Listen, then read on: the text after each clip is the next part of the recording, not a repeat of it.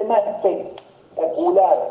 Vamos a estar hablando de la honra de la primogenitura y vamos a, vamos a, ver un tema que al prestarle atención vamos a ir aprendiendo y en estos días nos vamos a meter honra, importancia de tener un corazón conforme al diseño de Dios y entender de que esa es una característica, caso, de los hijos del Señor y una casa que tiene esa acción interna que a Dios le agrada. Eh, quiero que ustedes vayan anotando algunas cosas, pero sobre todo que la honra, ¿no es cierto?, es el hábitat del Padre. La honra es el hábitat Padre. Como que el lugar, atmósfera donde el Padre se mueve, honra. Y nosotros estamos en un reino, un reino llamado iglesia, ¿no es cierto? O cuerpo de Cristo cuya cabeza es un rey soberano con leyes intrínsecas, con leyes intrínsecas e inseparables. Intrínsecas e inseparables. La Biblia señala, en este caso, estoy silenciando un audio, señala eh, que ha escrito las leyes sobre nuestros corazones, ¿no es cierto? Entonces nosotros podemos vivir con leyes que nos gobiernan internamente, leyes que nos gobiernan internamente. Entonces, cuando uno tiene una ley interna, no necesita forzarse para cumplirla, porque esa ley que está escrita en nuestros corazones eh, tiene la, capacidad de funcionar por sí sola. Entonces, es importante entender esto. Las leyes tienen algo en común. Las leyes tienen algo en común. Estas leyes internas o las leyes externas son irrevocables. Las leyes son inmutables, o sea, no se inmutan por halagos o reclamos una ley en el, en el, en el, en el tema eh, de la policía, si hay una ley de tránsito, por más que vos emocionalmente ese día estés, eh, eh, no estés bien y la infringís, la ley es ley y vas a tener que pagar por lo que hiciste. No, vos no podés decirle a la ley, no, es que este día yo estaba un poco melancólico. Entonces, por eso pasé el semáforo en rojo, ah. porque estaba un poco tristón. No, eh, pasaste, seguramente violaste la, ley o chocaste y tenés que pagar las consecuencias. Las leyes no razonan. Las leyes no tienen sentimientos. Las leyes perjudican o benefician, todo depende cómo nosotros nos relacionamos con ellas. Cinco puntos vimos, ¿no? Son irrevocables, inmutables, no razonan, no tienen sentimientos y perjudican o benefician. Cada casa sacerdotal, en este caso iglesia, ministerio, debe entender que someterse a estas leyes con amor eh, es una manifestación de reino, no, no, no tiene que ver esto con algo obligado, sino que debemos eh, transformar nuestro interior eh, en aquello que respetamos, predicamos, adoramos, servimos, es como que es algo interno que no, no, no tiene en este caso una, una ley externa y obligadamente tenemos que hacer algo. Entonces, debemos transformar, debemos transformarnos en este caso en un ambiente que proyecta el hábitat del Padre. Debemos transformarnos en un ambiente que proyecta el hábitat del Padre. Esto es espectacular porque se ministra más a la gente por el arte que desarrollamos que por el conocimiento que adquirimos. Siempre con Lore nosotros tenemos una característica que hemos aprendido desde el inicio, es a tratar los temas personalmente. Si bien hoy predicamos, compartimos en la iglesia, tenemos reuniones con varias personas, pero nosotros nos gusta ser presenciales con la gente, con las personas, tener comunicación, mensajearnos, conocer su corazón, una atmósfera de amor para que las personas puedan confiar y puedan entender de que están siendo escuchados, están siendo honrados. No creamos, no, no creamos nosotros un ambiente hostil cual solamente se predica la palabra. Y la palabra dice esto, sino que siempre personalizamos para que la gente pueda tener, en este caso, una apertura en su corazón. Vamos a ver una ley que es la ley de la primogenitura. La ley de la primogenitura. Tal vez para muchos le suene eh, algo nuevo, para, otros han escuchado alguna vez la primogenitura, pero bueno, estamos para aprender, estamos en una buena hora del día, nuestra, nuestra mente está abierta, en algunos está dormida, como en el caso de Martín Chati, pero en otros ya está activa, entonces podemos nosotros estar predispuestos para el aprendizaje. Génesis capítulo 49, versículo 1 al 4. Dice así, y llamó Jacob a sus hijos, Génesis 49 del 1 al 4, y llamó Jacob a sus hijos y dijo, juntaos y os declararé lo que os ha de acontecer en los días venideros. Juntaos y oíd, hijos de Jacob, y escuchad a vuestro padre Israel. Rubén, tú eres mi primogénito mi fortaleza y el principio de mi vigor, principal en dignidad, principal en poder, impetuoso como, como, las aguas, no serás el principal, por cuanto subiste al lecho de tu padre, entonces te envileciste subiendo a mi estrado. Aquí voy a acomodarme aquí de colores. A ver.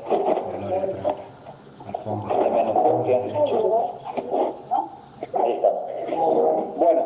Hay un par de audios no están silencios. Seguimos. Silencien todos los audios. Ah, no, eh... Silencien todos los audios. Seguimos.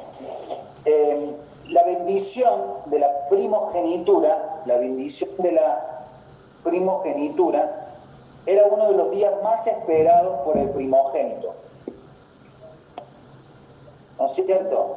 Cuando el padre de casa sabía que le quedaba poco tiempo de vida, él llamaba a sus hijos y en ese momento hacía la bendición para cada uno de ellos, comenzando por el primogénito. Eh, el primogénito es el que recibía la mejor parte. Eh, era el único que recibía una doble porción. Por ejemplo, si había 12 hermanos y tenían que repartirle 100 hectáreas, el primogénito recibía 50 hectáreas y después 25 más en esa división que se producía entre el otro hermano. Entonces siempre recibía la mejor parte. Aparte de eso, él recibía la asignación de representar el clan familiar como patriarca. Se le consideraba un anciano respetado en el entorno por la sabiduría con la cual era investido. Su palabra era ley para el clan.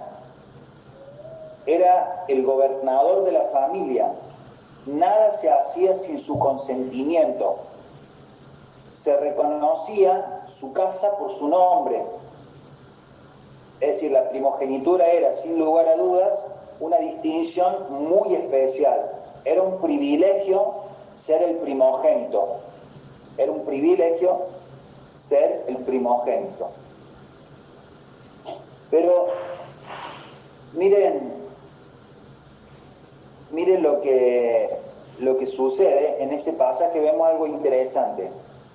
Jacob junta a sus hijos para declarar el futuro de cada uno de ellos y como era de, de esperarse, comienza por el hijo mayor.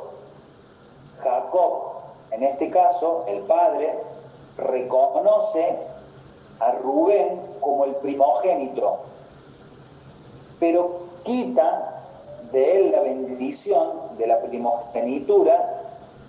¿Cuál es el motivo? ¿Por qué le quita, por qué le quita la primogenitura a Rubén? Porque Rubén hace algunos años atrás había deshonrado el lecho del padre acostándose con una de sus concubinas. Es decir, pierde la primogenitura por deshonra, pierde la primogenitura y todos los beneficios de la primogenitura por haberse acostado con una de sus concubinas, con una de las concubinas de su papá.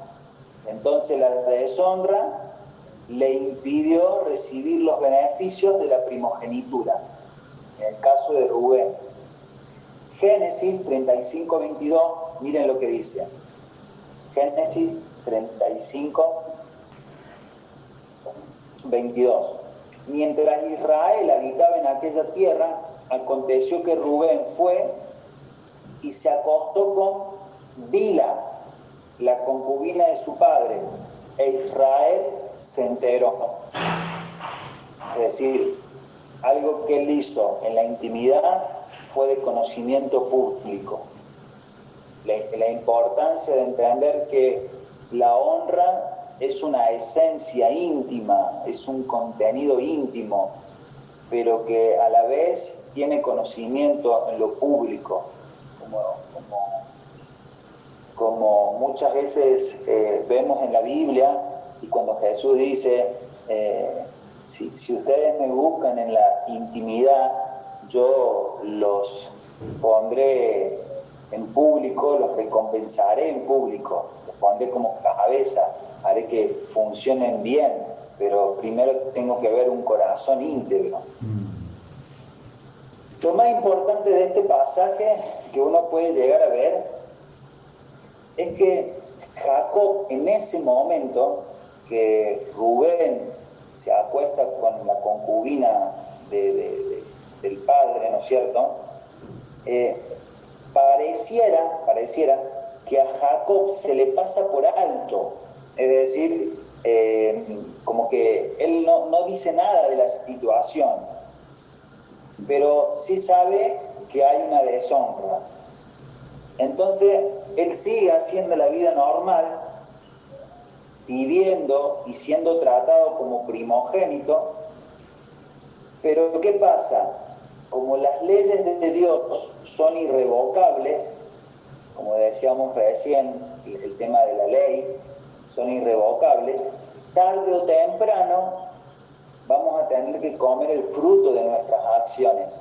Es decir, la ley es irrevocable, independientemente de que si vos emocionalmente actuaste mal. Entonces en algún momento tenés que comer el fruto de lo que estás haciendo.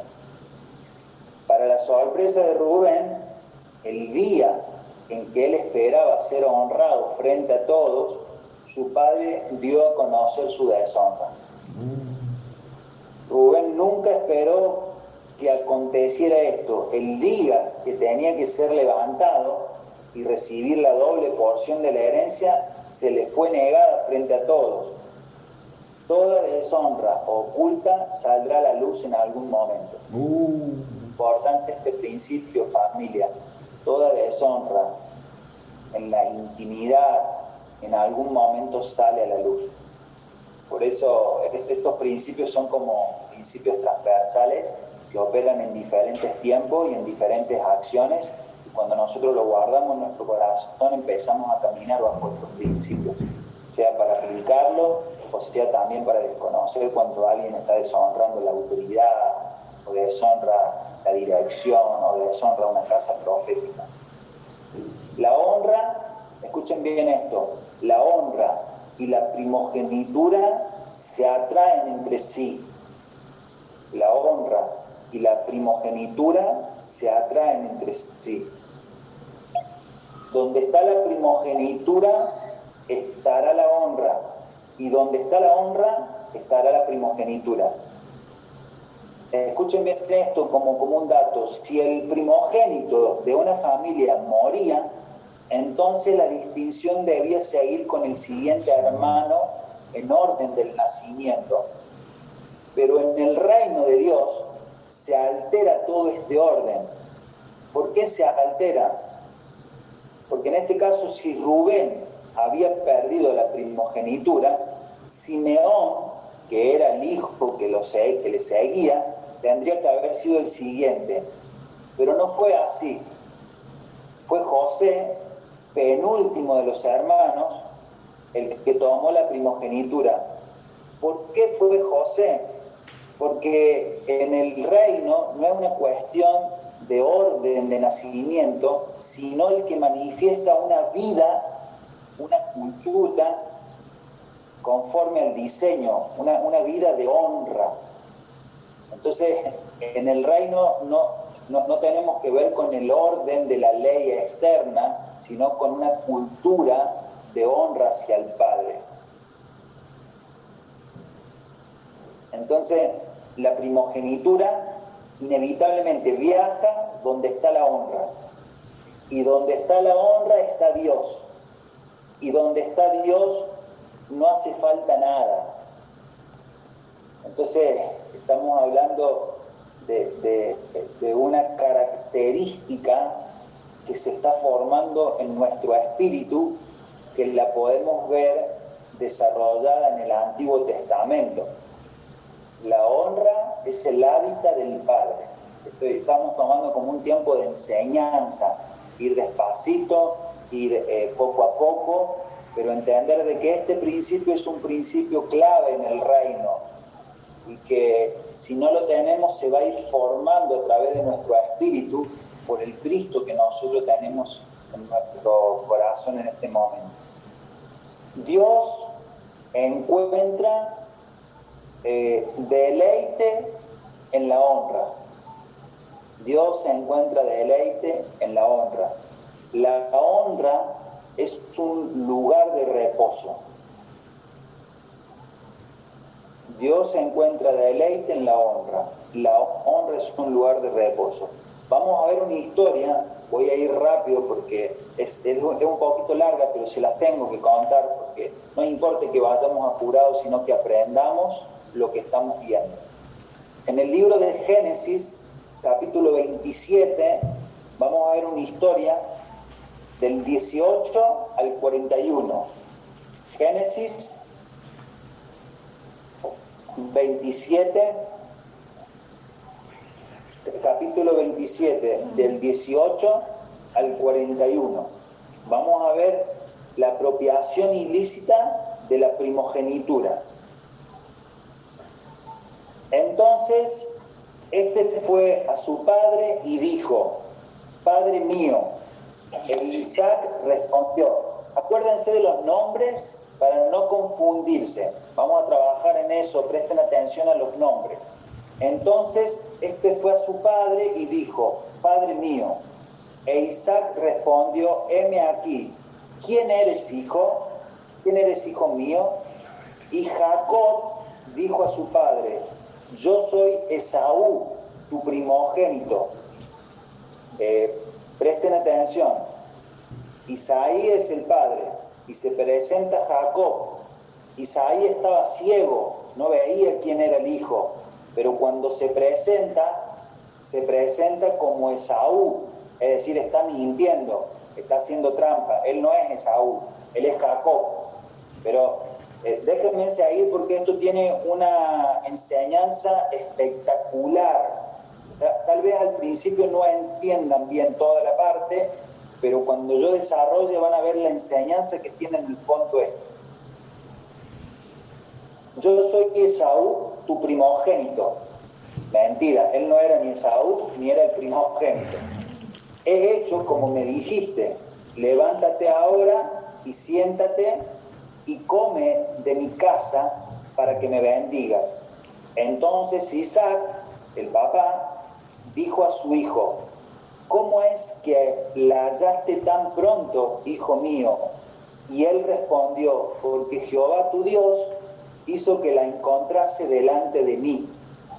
E Isaac dijo a Jacob, acércate ahora y te palparé, hijo mío, por si eres mi hijo Esaú o no.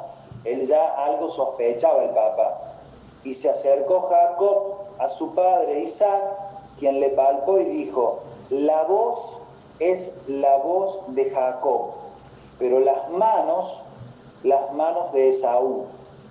Y no le conoció porque sus manos eran vellosas, como las manos de Esaú.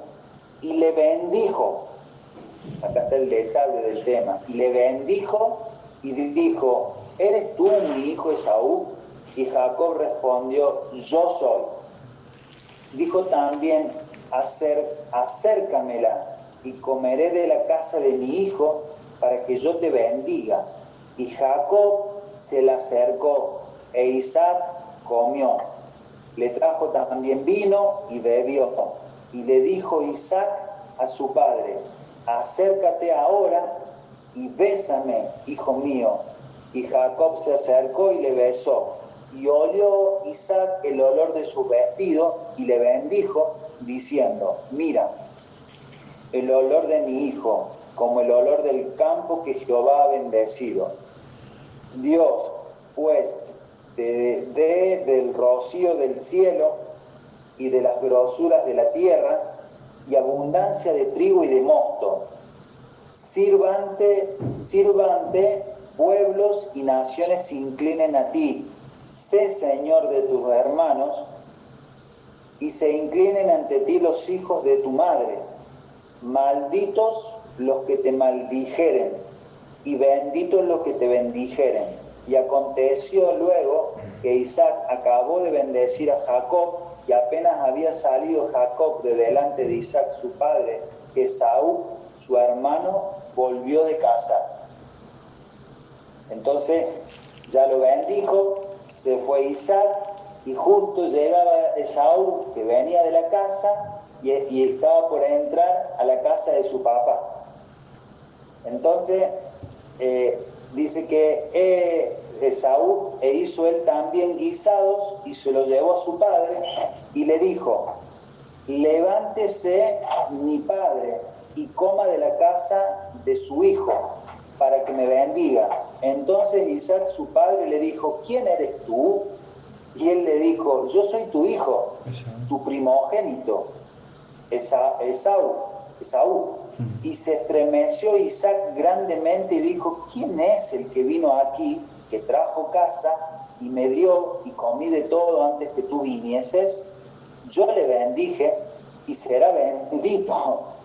Cuando Esaú oyó las palabras de su padre, clamó con una muy grande y muy amarga exclamación y le dijo, bendíceme también a mí, Padre mío.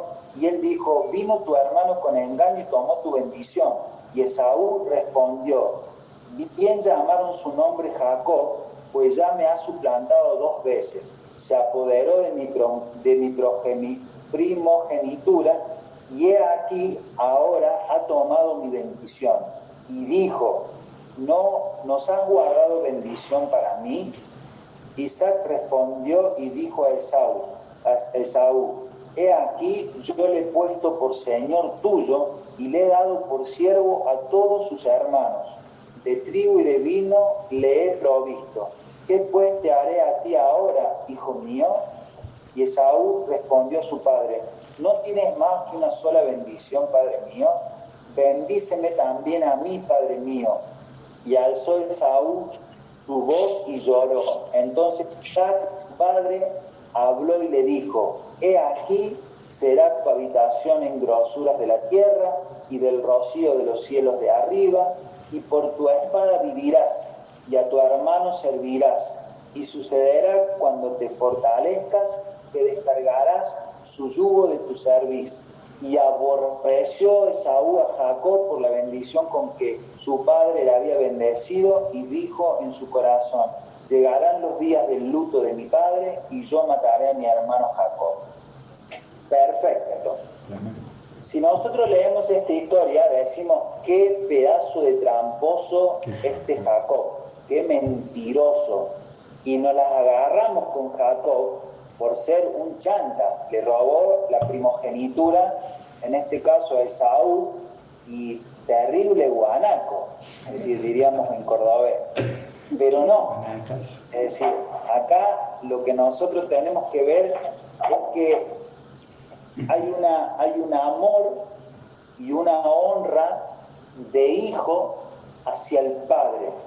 Entonces tenemos que redimir la imagen acerca de Jacob en este pasaje como usurpador y engañador.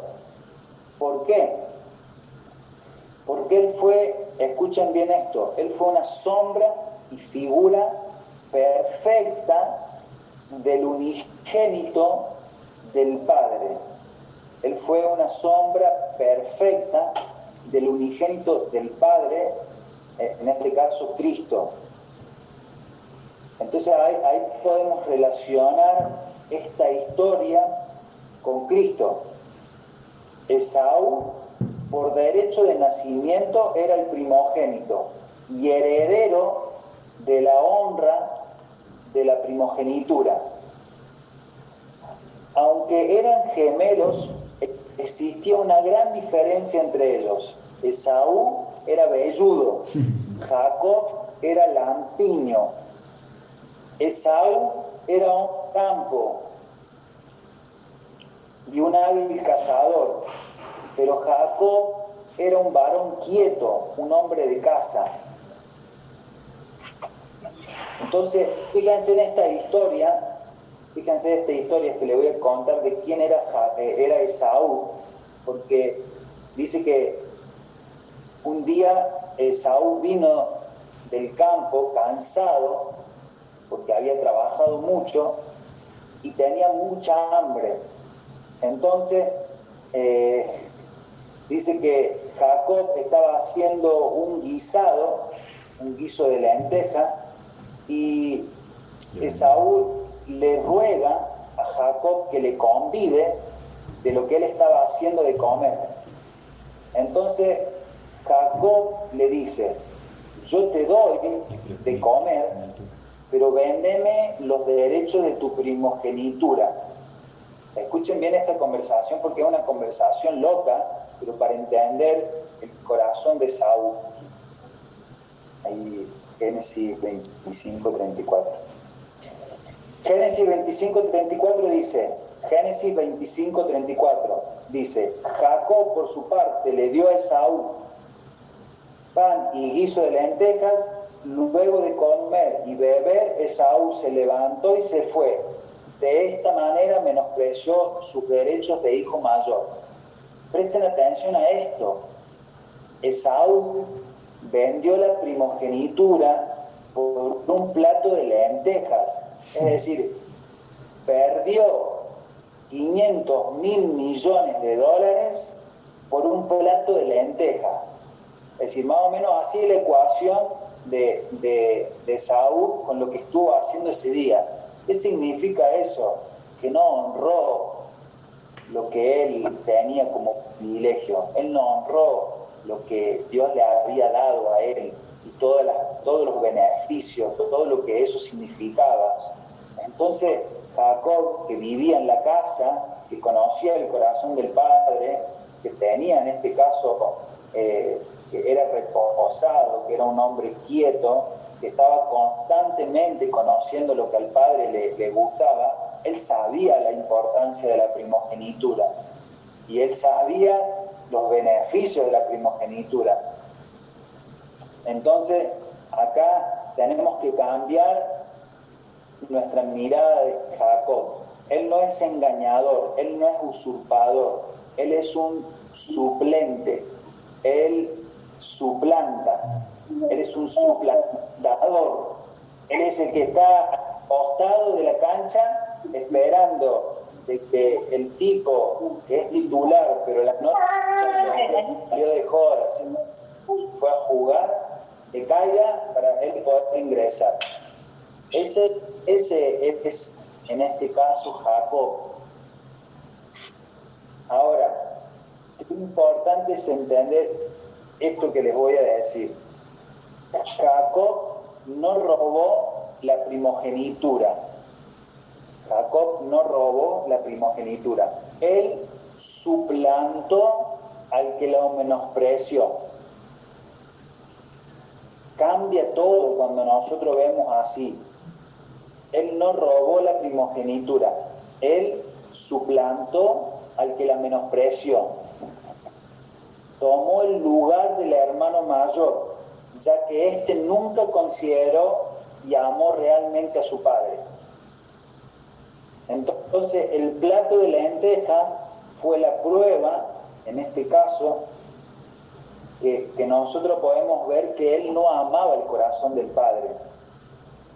Y qué importante es entender esto, porque Esaú no era digno, con ese corazón no era digno de recibir la primogenitura, no era digno. Entonces, qué importante es esto, porque la casa de Abraham e Isaac, en este caso, estaban en peligro en la mano de Saúl. Uno puede llegar a ver esto, pero bueno, él tiene más años que Jacob, eh, él conoce más las escrituras, él fue más a convenciones, él tiene más experiencia, sí, pero no tiene el corazón del Padre. Entonces, acá lo que se está formando dentro nuestro es una atmósfera de honra hacia el Padre. Y los hijos que no expresen esta atmósfera, Dios no los puede poner en un lugar de privilegio. Es decir, porque la atmósfera del Padre es honra. Es decir, nosotros no negociamos honra. Nosotros no con Lore no negociamos honra porque hemos sido enseñados en esta atmósfera. Es decir, no, no hay otra atmósfera donde Dios se pueda mover que en la honra. Ya vamos a ver la reina de Sabá cuando llega, más adelante en estos días vamos a ver cuando llega ante un hombre para pedirle consejo cómo, cómo llegó la reina de Sabá. No llegó así nomás a cualquier hora y sin nada en las manos. Entonces, nosotros tenemos que crear una atmósfera de honra y honra se enseña. Honra se enseña. Si bien es una característica de Cristo, pero se enseña. Y, les voy a decir por qué. Pero vamos a ver algunas características de Jacob. Jacob, Jacob amaba a su padre más que los bienes de su padre. Jacob amaba a su padre más que los bienes de su padre. Por eso Jacob era reposado, era quieto. Él se quedaba en su casa mientras Esaú se iba al campo a trabajar. Jacob soportó por años ver la diferencia que su padre hacía entre él y su hermano, pero él se mantuvo firme, amando incondicionalmente a Isaac, a su padre. Es decir, eso es honra, eso es ver que aun cuando no te tocó la primera parte cuando no te tocaba la primogenitura, vos querías estar con tu papá. Jacob podría haber ido donde su padre y haberle puesto en aviso sobre la acción de su hijo mayor. ¿No es cierto? Podría haber hecho, al menospreciar la primogenitura cuando vendió eh, por, el, por el plato de la lenteja. Pero él sabía el dolor que eso causaría en su corazón. Jacob amaba tanto a su papá que estaba dispuesto a hacerle pasar un mal momento y cubrir esa situación para que él estuviese gozoso. Jacob era hijo de honra. Pero no podía obtener la primogenitura si su padre no lo bendecía. La honra legítima no es algo que se hace para obtener algo. La honra es alguien que se expresa. Voy de nuevo, la honra legítima no es algo que se hace, anoten bien esto familia, la honra legítima no es algo que se hace para obtener algo. La honra es alguien que se expresa, que es capaz de agradar y alegrar el corazón del Padre. Jacob deseaba honrar a su padre y proyectar fielmente su corazón. Este deseo de honrar lo llevaría a arriesgarse completamente para alcanzarlo. Entonces la honra es la expresión de una vida y una naturaleza. La honra es la expresión de una vida y naturaleza que me lleva a respetar naturalmente los absolutos de Dios, incondicionalmente y velar para que su corazón se expanda en la tierra.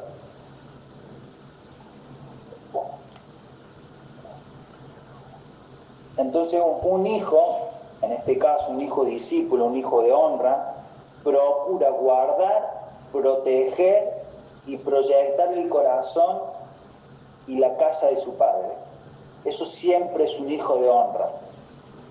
Por eso Jacob no robó la primogenitura. Jacob consiguió la primogenitura porque su hermano mayor no la consideraba importante.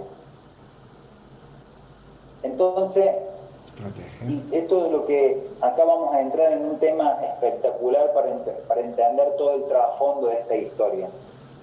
¿Cómo, la pregunta es que uno se puede hacer es cómo puede un hombre apoderarse de la bendición de la primogenitura mintiendo de la manera que lo hizo Jacob? Porque tenemos que ver la historia y tenemos que ver que él utilizó mentiras. Entonces, ¿Cómo, cómo, cómo, cómo podemos entender esto? Entonces tenemos que profundizar, que se nos saque el, el, velo de nuestros ojos y entender lo siguiente. Esto es una sombra, una figura y un tipo de Cristo. Es lo que hizo Cristo para quitar del medio el primer Adán. Se vistió de pecador no siéndolo, para alcanzar la primogenitura y transformarse en la morada de Dios. Ahora le cierra toda la historia, familia. Ahora sí le cierra toda la historia, porque esto es un tipo, una figura de Cristo. ¡Wow! Claro, Adán era quien tenía que recibir la primogenitura, pero Cristo se vistió, se vistió de carne, de pecado, se vistió, es decir, hizo lo que tendría que haber hecho Adán, en este caso, y tomar la primogenitura, pero lo hizo Cristo. Y ahora entiendo, claro, ahora estoy entendiendo la historia, porque el primero no quiso, tuvo que venir un segundo. ¡Wow! Ahora se me revela, es como que se me cayeron los ojos, ¿no? Eh, Jacob ahora no es tan tramposo, es una figura de Cristo, así que nunca más voy a poder decir que es un tramposo, sino que es un suplente conforme al diseño de Dios que manifiesta la honra del Padre. Ahí se nos reveló la historia esta. ¡Wow! Nos quitó el velo. Y esto es lo que Dios quiere que pase en nuestros corazones. Entonces, ¿qué pasa? Ahora dice Dios, yo habito en Él porque es mi hijo de honras mi hijo me hizo descansar. Mi hijo proyectó mi corazón y voluntad. Mi hijo es un hijo de honra. Yo habito donde está la honra porque la honra es mi hijo mismo expresado en lo que se hace. ¡Wow! La honra se expresa en lo que se hace. Es una naturaleza divina. Por eso eh, hay que trabajar para que la naturaleza pecaminosa no siga obrando en tu vida, sino que la naturaleza divina comience a direccionarte. Si la naturaleza divina es una atmósfera de honra, de bendición, de servicio, entonces nosotros vamos a tener que transicionar de la carnalidad, del género padámico, de las escasez, de la miseria, de la pobreza, del no dar, del guardar, del atesorar cosas en nuestro corazón para ser transformados a la imagen de Cristo y crecer en una atmósfera de honra. Eso es una transición porque nosotros hemos enseñado bajo esa dirección. Entonces vamos a transicionar. Por eso la revelación no es leer y, ya. Nosotros estamos trabajando hace 35 eh, minutos y algo se está despertando en tu corazón. Estamos trabajando una palabra y estamos entendiendo la historia de Jacob, Esaú e Isaac y entendiendo que es una figura, un tipo de Cristo, y entender que no podemos recibir algo de Dios cuando no manifestamos una atmósfera de honra. ¡Wow! Eso es tremendo, Señor. Quita cualquier miseria de mi corazón, cualquier estrechez, todo aquello que no represente la naturaleza del Padre, quítamelo porque yo no pertenezco a una iglesia o a un lugar eh, denominado tal, por eso soy importante. Hay una atmósfera de honra que representan los hijos de Dios que tiene que ser independientemente de donde estés viviendo, del título y del nombre, sino es una característica interna que sí o sí se tiene que despertar si es que está muerta, sí o sí tiene que ser aprendida si no la sabías, sí o sí debe haber una naturaleza porque esto manifiesta a Dios esto manifiesta a Dios. Y sin honra no hay una manifestación de Dios, es decir, a su, nivel.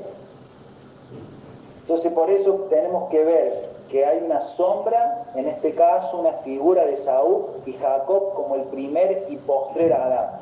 Entonces Jacob, Jacob se vistió de Saúl para alcanzar legalmente la primogenitura. Por eso, fíjense en esto, hay una diferencia porque que se detalla en el primer capítulo, porque dice uno velludo, velludo y el otro lampiño. Pero Isaac dijo a Jacob, acércate para tocarte, acércate para olerte, continuó diciendo, son las manos de Saúl, el olor de Saúl, pero hay un detalle, pero la voz de Jacob, pero la voz de Jacob. Y esto es lo tremendo, lo único que no pudo imitar Jacob fue la voz de su hermano. Esto es lo único. ¿Por qué pasó esto, familia?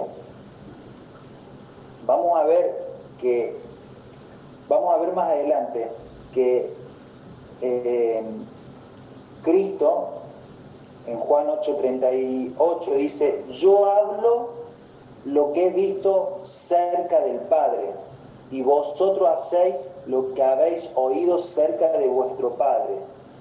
Juan 14:10 dice, ¿no crees que yo soy el Padre y el Padre en mí? Las palabras que yo os hablo, no las hablo por mi propia cuenta, sino que el Padre que mora en mí él hace la obra. Lo único que no pudo imitar Jacob fue la voz de su hermano. ¿Por qué? Porque él cargó en este caso la naturaleza de Adán, que era pecaminosa, pero nunca la voz pudo ser cargada, porque en el caso de Cristo él siempre habló lo que hablaba el Padre. Es decir, hay, una naturaleza que no se puede corromper que es la, naturaleza del Padre. Entonces Jacob nunca pudo hablar como Esaú, porque él tenía la naturaleza interna del Padre. En este caso pasa lo mismo con nosotros, es decir, nosotros estamos manifestando una naturaleza interna, como, como, es la, como es la de Cristo. Entonces nosotros no podemos presentarnos delante de la vida sin ser hombres o mujeres de honra, sin tener la capacidad de honrar lo que el Padre porta, porque si no, no lo vamos a poder ver, no lo vamos a poder recibir. Entonces nosotros estamos eh, acá, estamos metiéndonos en un tema que no se toca porque es en la dimensión del espíritu.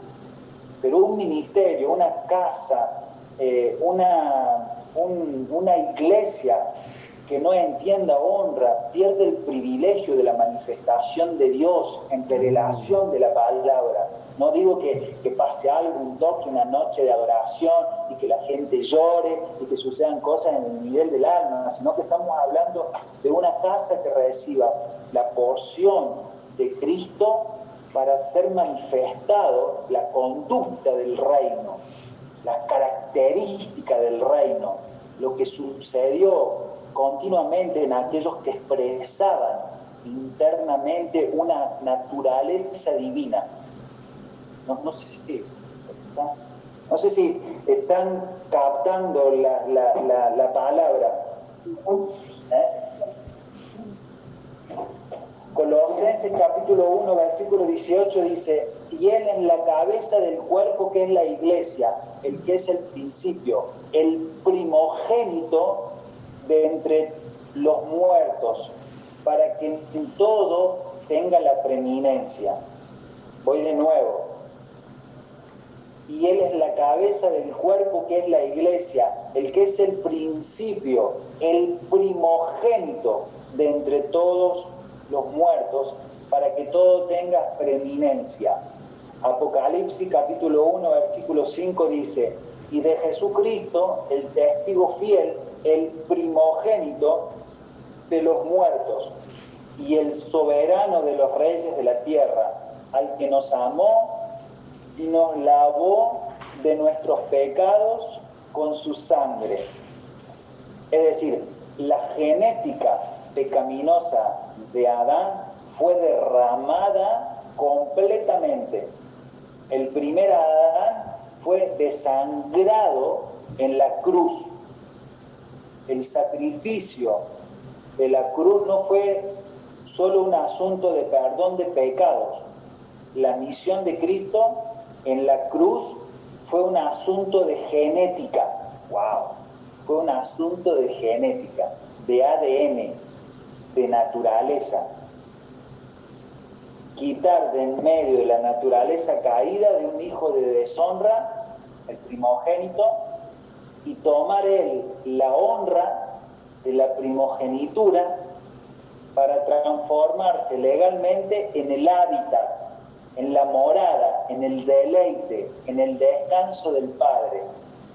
¡Wow! Esto se los voy a pasar después, porque quiero que lo estudien este tema. Se los voy a pasar, porque la cruz fue el, último lugar donde la genética dañada de, Adán habitó. Y después de ahí tomó posesión Cristo. Y este Cristo es su hábitat, la morada, el deleite, el descanso del Padre. Y ese Cristo ahora habita en nosotros.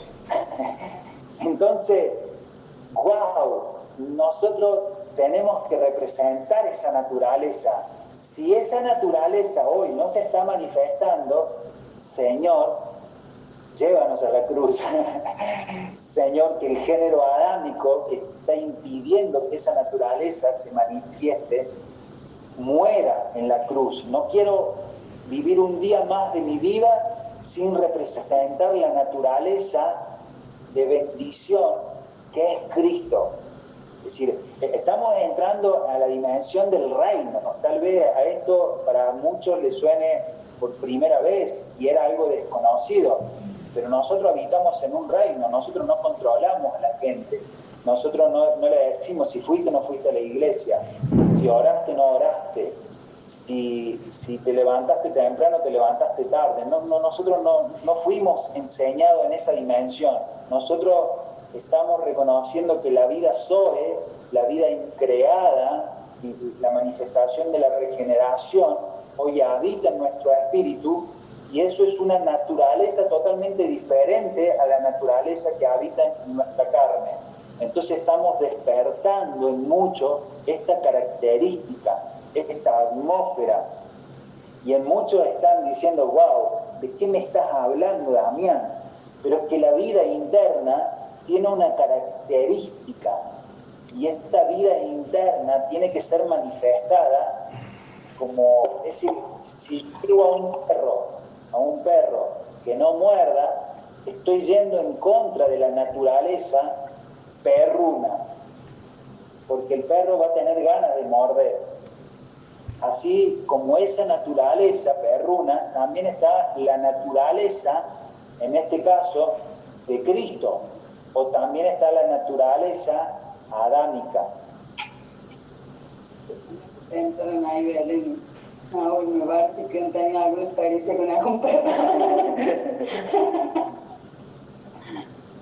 Entonces, la honra no es algo que hacemos, sino que la honra es un hábitat, es una morada, es un templo, es un cuerpo resucitado sin relación con el pecado. Es decir, nosotros con Lore anhelamos que este ministerio sea de honra. Es decir, eh, ese es nuestro anhelo, que los hijos sean hijos de honra, que sean encontrados en una casa en una atmósfera en donde siempre se manifieste la honra, en donde no se pase en ese nivel, que estamos en nivel de adoración continua con el Padre, que podamos todo el tiempo manifestar esta característica en nuestro interior, y no tan solo con nosotros, como iglesia, entre nosotros, sino también con los demás. Esta es nuestra característica, no, no, no, esta es la naturaleza que nosotros portamos, por lo tanto, caminamos bajo esta naturaleza. Entonces, la deshonra, termino ya, la deshonra, la deshonra es odiada por el Padre, porque es una naturaleza que menosprecia la distinción, la honorabilidad, el prestigio, la bendición, y la continuidad de la casa de un padre formador que fue puesto por como su representante en ese lugar. Entonces, voy a deshonra es odiada por el Padre, porque es una naturaleza que menosprecia la distinción, la honorabilidad, el prestigio, la bendición y la continuidad de la casa de un padre que forma. Entonces, en este caso, la honra es una atmósfera. La honra es una atmósfera en la cual nunca deberíamos salirnos. La honra lo posicionó a Cristo como el primogénito, la habitación y el refrigerio la deidad.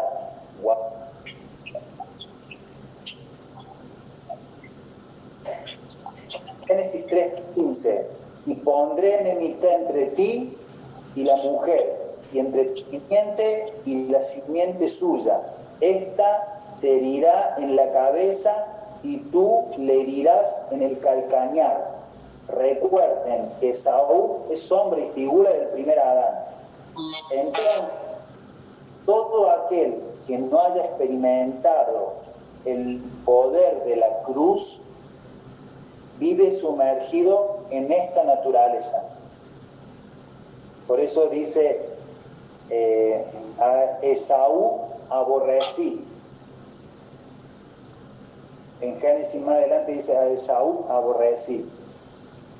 Es la naturaleza la que nosotros tenemos que matar. Es la naturaleza la que no tiene que seguir creciendo. La naturaleza pecaminosa que habitó en Esaú, que habitó en Adán, y que por intermedio de Cristo, como primogénito, Él tomó y ahora nosotros tenemos la naturaleza del primogénito. La deshonra será una constante en esta naturaleza, en la de Saúl, porque jamás podrá agradar a Dios. Es algo imposible para esa simiente. Familia, amor. sé que siempre Dios está obrando en tu corazón cuando estoy hablando. No, yo creo que los temas que se están tratando son temas eh, fundamentales, digamos, en cuanto a, lo que son los principios del reino. ¿no? Y para nosotros el tema de, la honra eh, es algo que, cuando nos fue revelado eh, fue un principio fundamental, digamos, eh, el poder honrar la autoridad de Dios, o sea, primero honrar a Dios, ¿no? Porque el poder honrar a Dios poniéndolo a Él siempre en primer lugar, ¿no? Eh, y después honrar a nuestras autoridades espirituales eh, es algo que siempre digo, que como honramos a nuestras autoridades espirituales en la tierra, es como honramos a Dios, porque si nosotros no podemos honrar eh, las autoridades que vemos, que son palpables, ¿cómo vamos a honrar al Dios que no vemos? ¿no?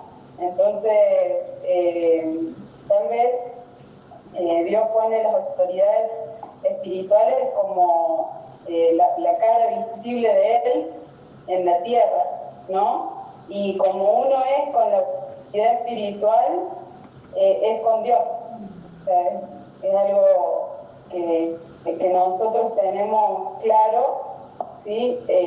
Si nosotros, por ejemplo, tenemos temor de hablar con nuestras autoridades espirituales, eh, también hay cierto temor eh, ante Dios. Creemos que Dios es un Dios de castigo, ¿no? si nosotros, ante la corrección de la autoridad espiritual, somos rebeldes, lo más probable es que ante la corrección de Dios también seamos rebeldes. Entonces, el tema de de la honra eh, es algo primordial, ¿no? Eh, me gusta esta parte porque, o sea, tiene, eh, tiene mucho que ver con cómo somos nosotros, como que no tiene nada que ver en cuanto a honramos a Dios con, nuestro, nuestro tiempo, honramos a Dios con nuestros diezmos, nuestras ofrendas, eh, honramos a Dios con nuestros pensamientos, honramos a Dios en cuanto a el lugar que Él ocupa en nuestra vida, ¿no? Y cuando oramos, como, como siempre lo decimos, ¿qué buscamos? ¿La mano de Dios o el rostro de Dios? ¿No? La oración no es pedir, la oración es comunión con Dios para conocer su corazón y que nuestro corazón sea uno con el corazón de Dios. Entonces, eh, yo creo que, como dice la palabra, primero lo animal y luego lo espiritual, ¿no? Llegamos por motivos incorrectos a Dios, pero después se nos revela el verdadero motivo por el cual estamos en Cristo, ¿sí? Y es esta comunión que tenemos con el Padre. Entonces, son, son temas que son eh, fundamentales, ¿sí? Y son temas que son eh, importantes. Yo ayer hablaba con uno de nuestros hijitos y le decía en texto, la corrección eh, es, un, es un filtro en la paternidad espiritual. No podemos nosotros tratar eh, con hijos que no se pueden corregir, ¿sí?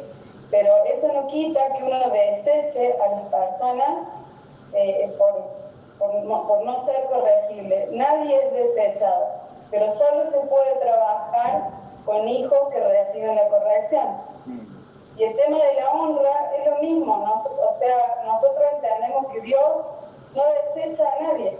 O sea, si somos hijos que no sabemos honrar, Dios no nos desecha por no honrar. ¿Sí? No nos desecha, pero tampoco puede trabajar con nosotros. Entonces, eh, yo estos días que ha estado el apóstol con tanto amor, mañana y, noche, tarde y noche, dándonos lo que, lo que Él tiene, que es tan valioso, eh, decía, hay que honrar la palabra que Él está ministrando, ¿no? Honrarla primero con nuestro tiempo, honrarla con nuestras ofrendas, honrarla con nuestro estudio, con nuestras transcripciones, con nuestras notas, eh, o sea, uno eh, honra lo que ama, ¿no? Entonces, eh, como yo le decía, nadie está obligado a, estar en estos tiempos. ustedes se levantan a las 9 de la mañana, algunos hacen su altar con Dios, su comunión con Dios, algunos se despiertan a las 7 para tener su lectura, su oración, desayunar y a las nueve reunirse con nosotros y pasar este tiempo. Eso para nosotros es honra. Yo los veo muriendo algunos a, eh, yo no sé cuántos se despiertan y, son de esos que me dicen, no me hablen hasta que, hasta que entren en el espíritu. Y, y yo creo que algunos están haciendo eso realmente. Tal vez están acostumbrados a, a, a despertarse así y ponen ahí su cuerpo y sus oídos y están atentos. Entonces eso es una honra. Así que bueno, eso yo, eh, eh, o sea, la, honra tiene muchas manifestaciones, ¿sí? Pero tienen que ver con la comunión de padre a hijo. Perfecto. Tenemos ahí eh, como naturaleza, la naturaleza de Cristo, y esa naturaleza es lo que nosotros tenemos que darle lugar al Señor mientras la alimentamos. No podemos permitir que, un perro, como hablábamos recién, tenga, eh, le pongamos un bozal y que por ponerle un bozal entendamos que el perro ya nunca más va a querer morder. Su naturaleza siempre va a ser querer morder, aun cuando le ponga un bozal. En el caso de Cristo, si a Cristo yo lo alimento, le doy lugar, crece en mi vida, la naturaleza eh, correcta de Cristo es en este caso eh, en la dimensión de la honra. Voy a tomar un testimonio, familia eh, Gómez, que está en Bolivia, en Santa Cruz, Lucas y Hey, quisiera escucharlo porque el otro día